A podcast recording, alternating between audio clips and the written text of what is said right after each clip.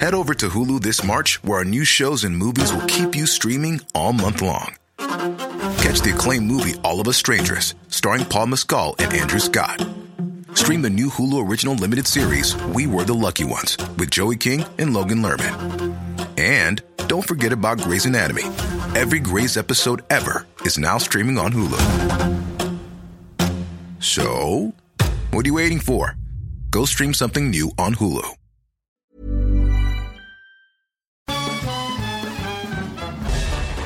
Farándula 021 es un podcast de cultura pop, donde analizaremos sin piedad series, películas, programas, música, moda, tendencias, libros, redes sociales y hasta figurosas e inventadas. Cada jueves un nuevo episodio, con Horacio Villalobos, Pilar Bolívar, Mauricio Valle, Maniwis, La Supermana, Alejandro Broff, Jeremy Cruz y Mario Lafontaine. Farándula 021, un podcast con periodistas, psiquiatras y vestidas. Hola. Hola. Hola, hola. ¿Estás ahí? ¿Quieres saber lo que está pasando en tu país y en el mundo en pocos minutos? Te lo cuento.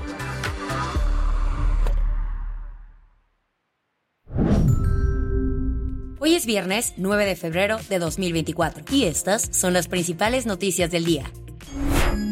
Te lo cuento. El derecho al aborto está bajo amenaza en Argentina. La noche del miércoles, diputados de La Libertad Avanza, el partido ultraderechista encabezado por el presidente Javier Milei, presentaron un proyecto ante el Congreso. Esta medida busca revocar la ley de interrupción voluntaria del embarazo, misma que fue aprobada el 30 de diciembre de 2020, resultado de intensas movilizaciones feministas.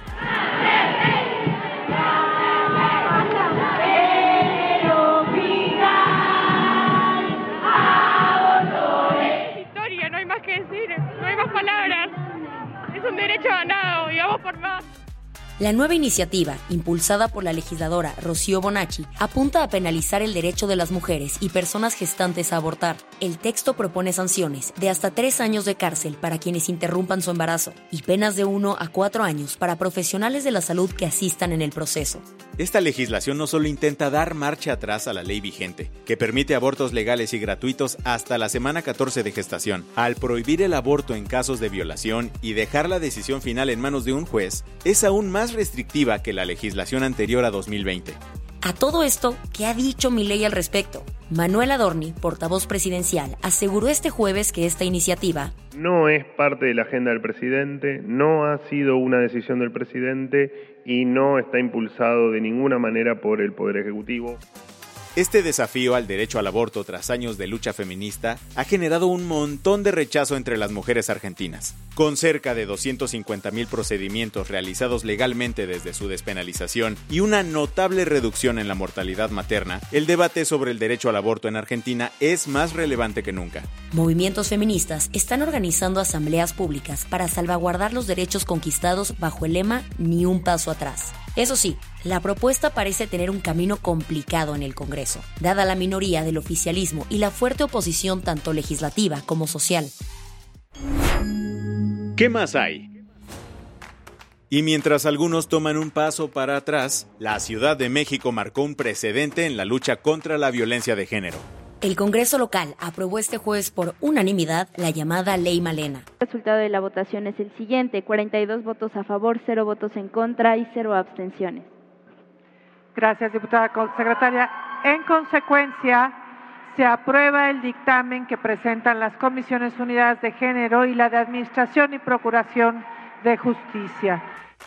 Se trata de una serie de reformas al Código Penal local y la Ley de Acceso de las Mujeres a una vida libre de violencia, para castigar los ataques con ácido y otras sustancias químicas corrosivas en contra de las mujeres. La Ley Malena establece penas de entre 8 y 12 años de prisión. Esta legislación fue bautizada en honor a la saxofonista oaxaqueña María Elena Ríos, quien fue víctima de un ataque con ácido en 2019.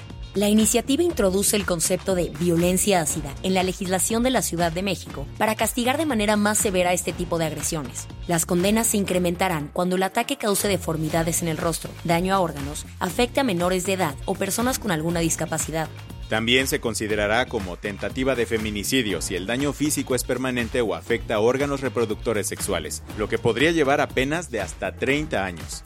Además, se establecerá un registro de víctimas y protocolos de prevención y atención, marcando un antes y un después en la protección de la violencia ácida en México, donde el 94% de los ataques quedan impunes. Las que tienes que saber. El paquetaxo de reformas presentadas por AMLO a inicios de semana avanzó en el Congreso. Las 20 iniciativas fueron oficialmente enviadas a diversas comisiones de la Cámara de Diputados. Aunque este mega paquete de propuestas, lejos de ser un todo o nada, permite que cada propuesta sea evaluada individualmente.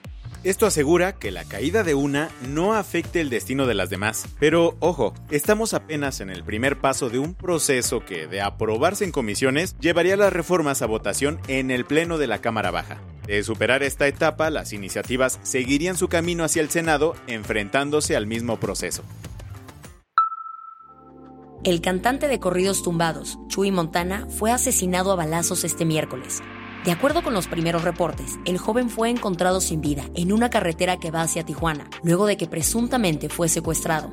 El nombre de pila de Chuy era Jesús Cárdenas y tenía apenas 19 años de edad. Su carrera como cantante, además, estaba despegando tras meses de tocar sus rolas en la frontera. Apenas en marzo del año pasado, había firmado un contrato con Street Mob Records, la disquera de Jesús Ortiz, líder de la banda Fuerza Regida. Esto sucedió luego de que Ortiz lo escuchara cantar en la garita de San Isidro, una de las vías fronterizas hacia Estados Unidos más transitadas. Ay, pues, échate un... Ahí un correazo, viejo, me voy para el haciendo billetes por todo y este. Por segunda vez en este año, un volcán en Islandia entró en erupción, poniendo la vida cotidiana en la península de Reykjanes en pausa.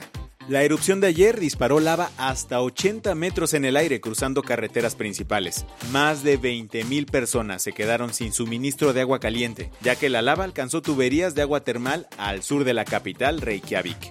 El flujo de lava también llegó a estar súper cerca de la central geotérmica de Svartsengi y del lujoso spa Blue Lagoon. En respuesta, la Agencia de Protección Civil elevó su nivel de alerta a estado de emergencia, pidiendo a la gente que please conserve su electricidad. Mientras tanto, las autoridades están construyendo muros para desviar la lava de infraestructuras importantes. ¿Listos para el carnaval?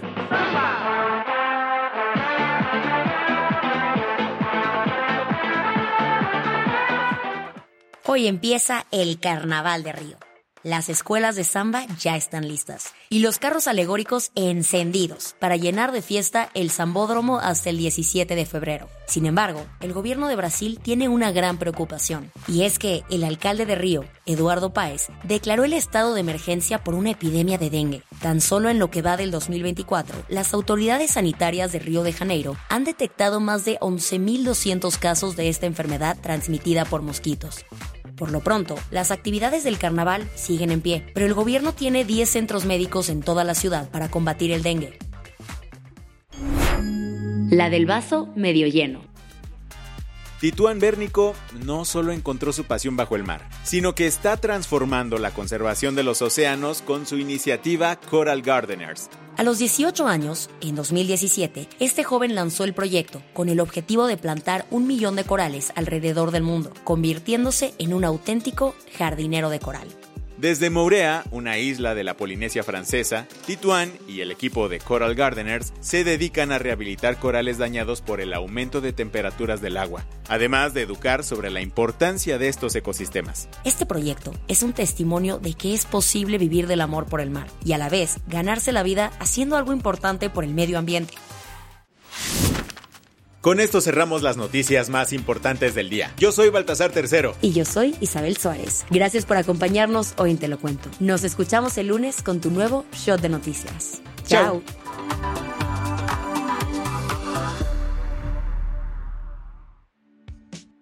Este noticiero es una producción de Te lo Cuento. El guion de este episodio estuvo a cargo de Aisha Yanabi. Paula Gándara es la editora del guion y la dirección editorial es de Sebastián Erminger. Gelue Santillán es la directora creativa y el diseño de sonido está a cargo de Alfredo Cruz. Si quieres estar al día, nos encuentras como arroba te lo cuento en Instagram, TikTok, Snapchat y Twitter.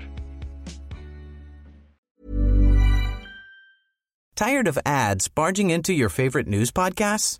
Good news. Ad-free listening is available on Amazon Music for all the music plus top podcasts included with your Prime membership. Stay up to date on everything newsworthy by downloading the Amazon Music app for free or go to amazon.com slash news ad free. That's amazon.com slash news ad free to catch up on the latest episodes without the ads.